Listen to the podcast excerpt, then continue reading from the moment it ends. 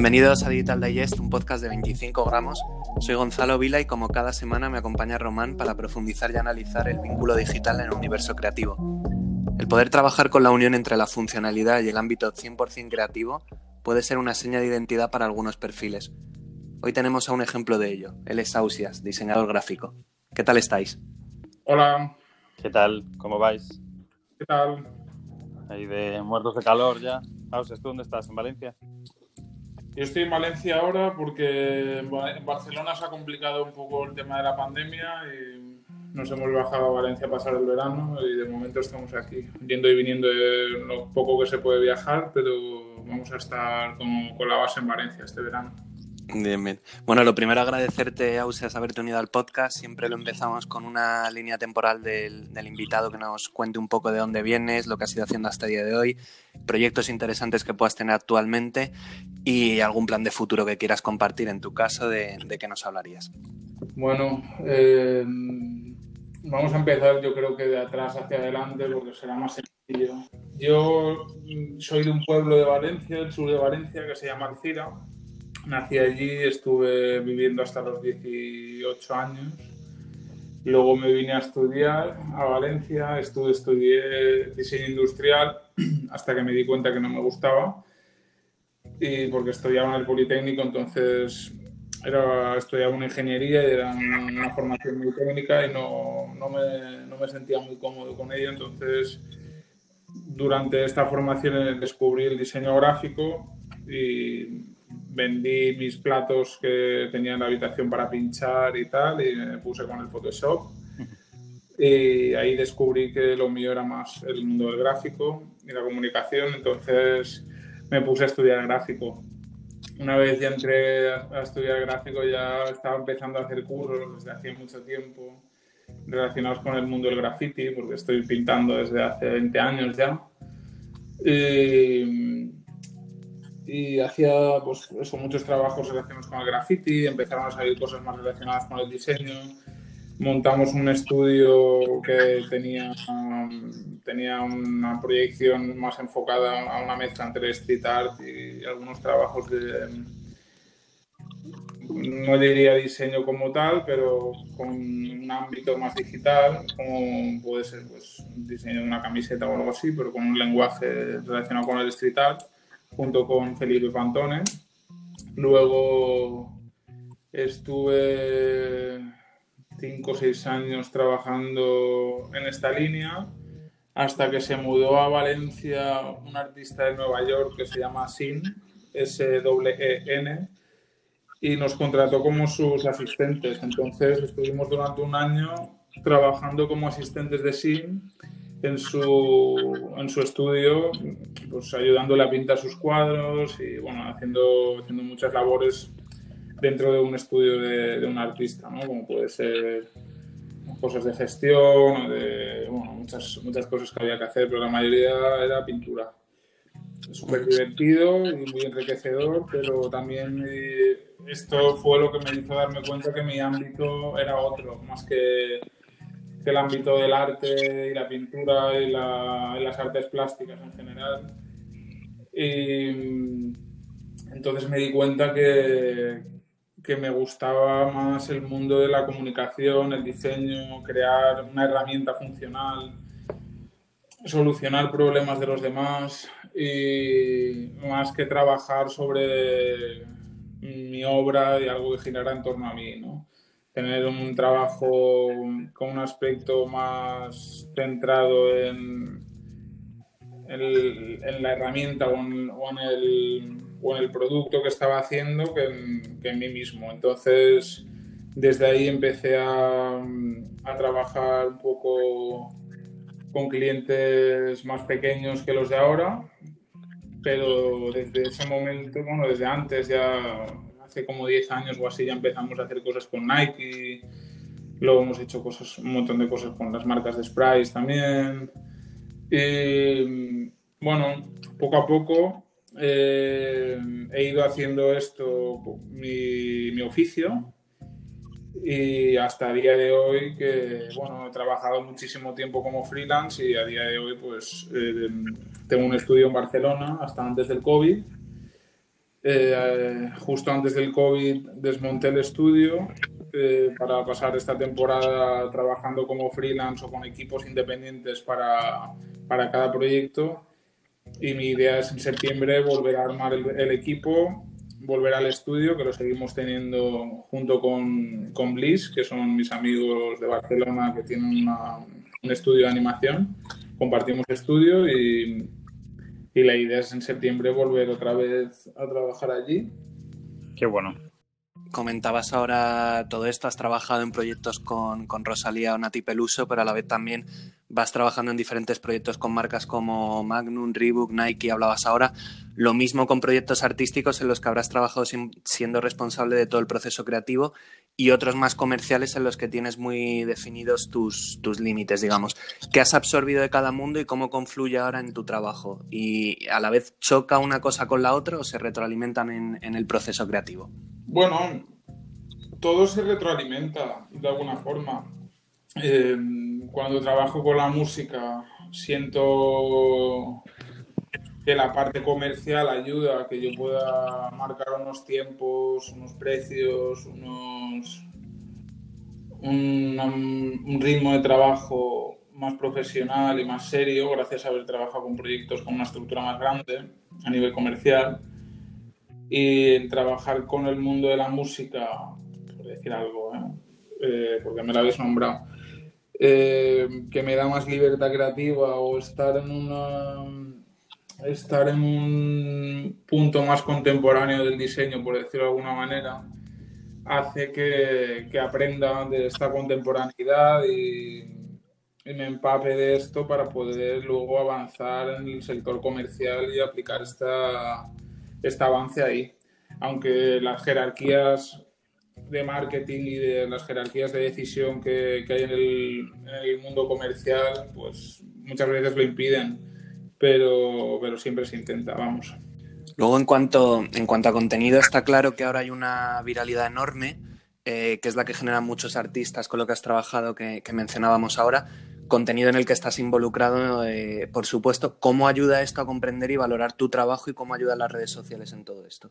Bueno, realmente el público es indudable que tiene algún efecto una cosa sobre otra. Es indudable que hacer una portada de un disco para un artista con bastante reconocimiento puede tener repercusión en otros campos de mi trabajo. Pero realmente el público de, que consume una cosa y la, gente que me contrata para las otras cosas no es el mismo. Entonces, con eso me refiero a que si hago una portada para Batial, no es lo mismo, no es el mismo público el que consume esa portada que la gente que me contrata para hacer un branding para una marca de chocolate.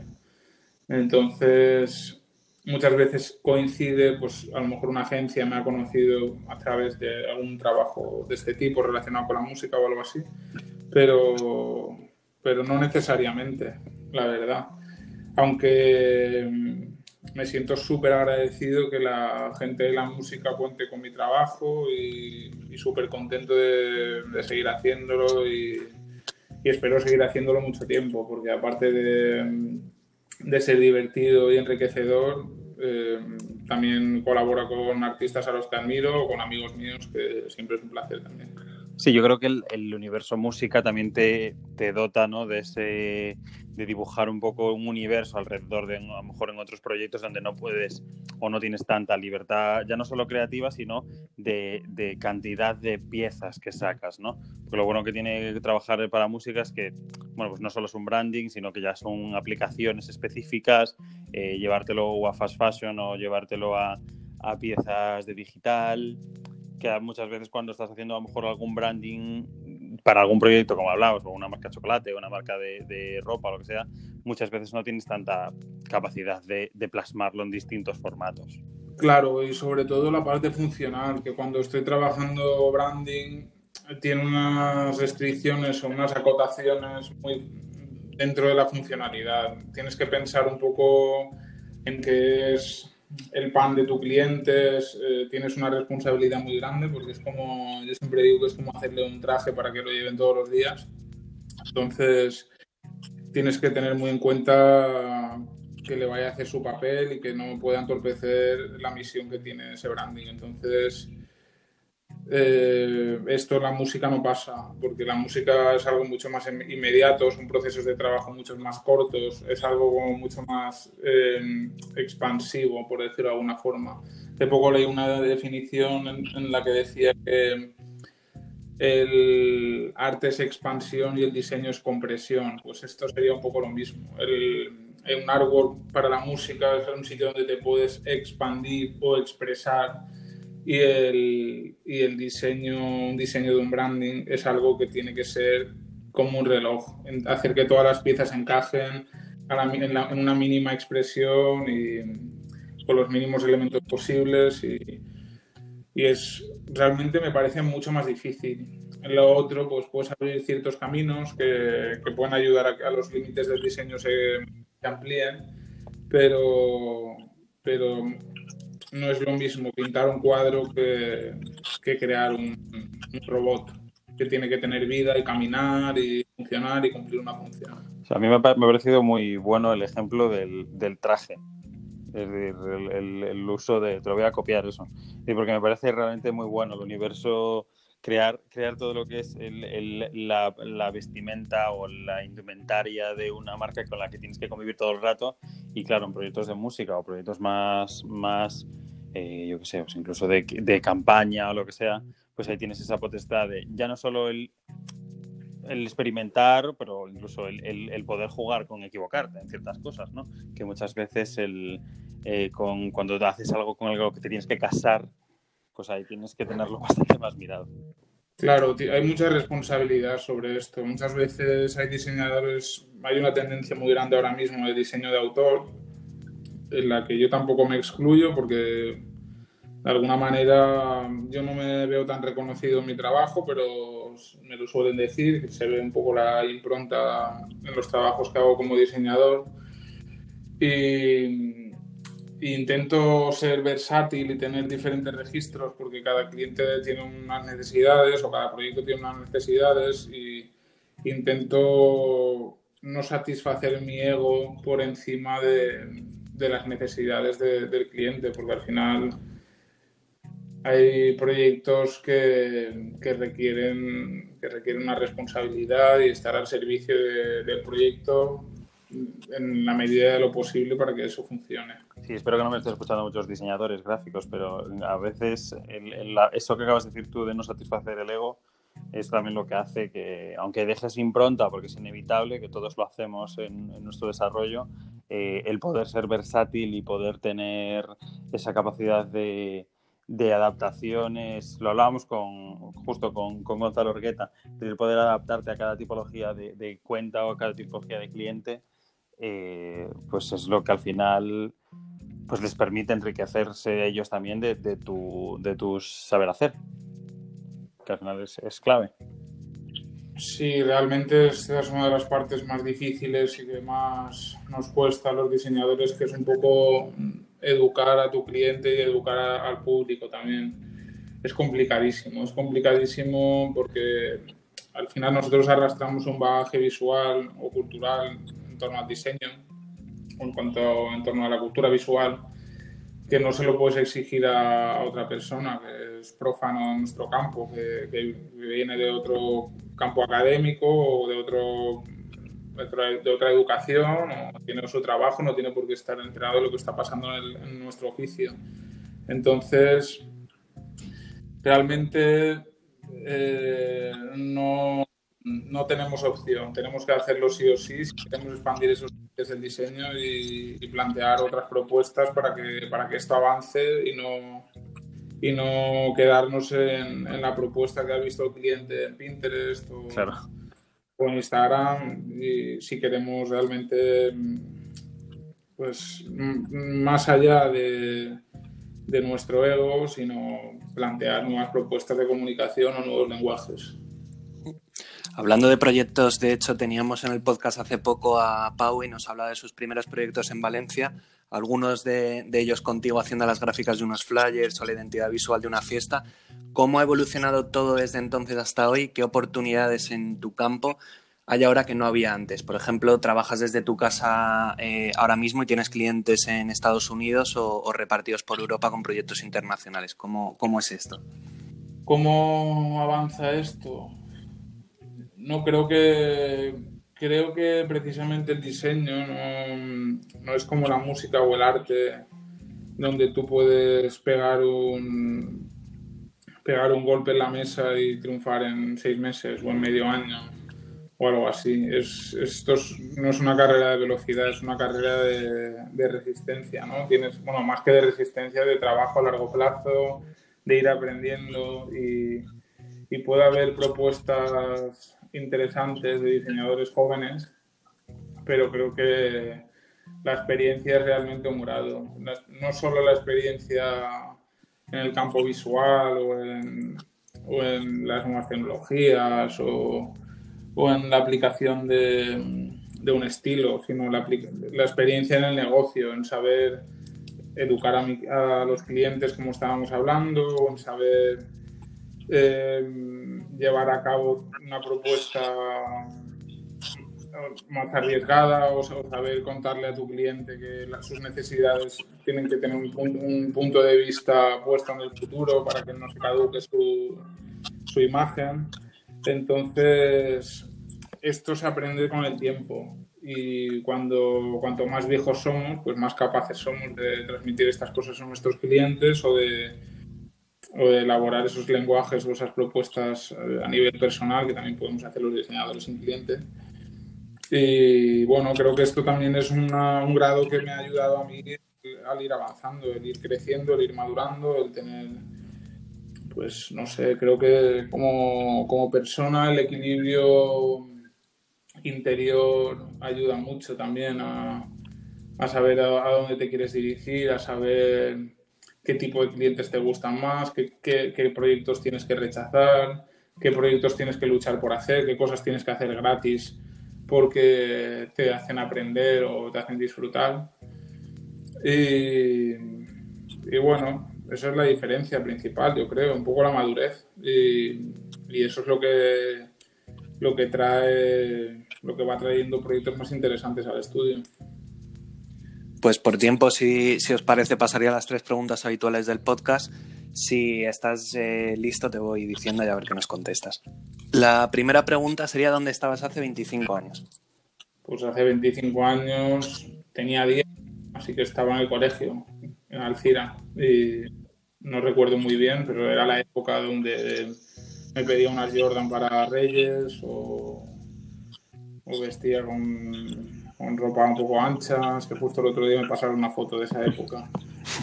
Son un peligro esas fotos, ¿eh? es decir, yo, yo le tengo pavor a esas fotos. Bueno, a mí me hace gracia, la verdad es que un amigo mío y yo éramos como los dos raperos del colegio, íbamos ahí con gorra, camisetas de hockey, zapatillas de básquet y tal, y me hace gracia. Unos avanzados, pero tampoco podía decir mucho más, era un niño del colegio, entonces tampoco, pues como cualquier niño del colegio.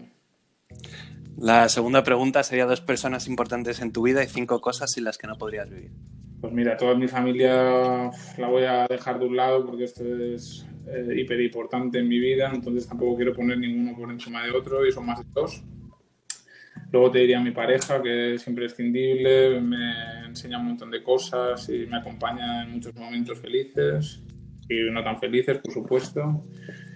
Y luego te diría mi amigo Jacobo, que vive en Estados Unidos, está a seis horas de, diferencia, pero hablamos prácticamente todos los días, desde que nos conocimos y estudió conmigo y es la persona a la que pido feedback continuamente porque también es diseñador y es muy importante realmente en mi vida. ¿Y las cinco cosas sin las que no podrías vivir? Mira, cinco cosas, pues esto me resulta bastante complicado porque no soy una persona muy materialista o muy de ir arrastrando gadgets fuera de lo que necesito para trabajar, ¿no? Es un ordenador, por supuesto, para trabajar, eh, Twitter para poder informarme de una manera decente, ya que la prensa no me lo permite. Eh, Hombre, en Twitter también es difícil, ¿no? Bueno, Twitter hay que filtrar, pero, pero por lo menos te llegan cosas. Luego, otra cosa que me parece imprescindible que intento llevarme a cada casa en la que estoy por unos días es un cuchillo decente para cocinar. Y no sé cuántas llevo, pero diría el Gastropaki también, que es mi tienda favorita de alimentación en Barcelona, que se llama eh, GBH Supermercados del Món, o sea, recomiendo a todo el mundo, está en la calle Parlament y es una tienda de un amigo Paki que tiene productos de todo el mundo, gourmet, y es una pasada, la verdad. Bueno, y por supuesto mis amigos, que me parecen imprescindibles para, para estar en el momento en el que estoy y para saber todas las cosas que sé y todo lo que, y todo lo que voy aprendiendo del día a día buen creativo necesita tener unos buenos amigos y rodearse siempre de gente que le va a aprender y es imprescindible. Lo decía, lo decía Jude Apatow, que es el, el comedian este americano, que para tener éxito búscate siempre colegas que te digan cosas distintas a las que ya sabes. Y la tercera pregunta, ¿qué piensa la mayoría de gente sobre ti que no es cierto? pues esto no lo he pensado, la verdad. Nunca, no lo sé, no sabría qué decirte. ¿Que tengo pelo? Puede ser. Siempre llevo gorda y no ven que estoy pelado. No lo sé. La verdad es que... Le pasa a alguno que otro eso. ha, salido, ha salido también en el podcast eso. Bueno, y terminando el podcast, siempre lo terminamos con la recomendación del, del, del, invitado, una persona que nos recomiendes para traer al podcast que te pueda parecer interesante. Pues mira, como varias de las personas que ya os iba a recomendar ya han pasado por el podcast, eh, os voy a recomendar a, a mi amigo Dano, eh, Dano Scientific, que es mi socio en el proyecto Letterism y es eh, un gran amigo desde hace muchísimos años. Creo que tiene muchísimas cosas súper interesantes para contar.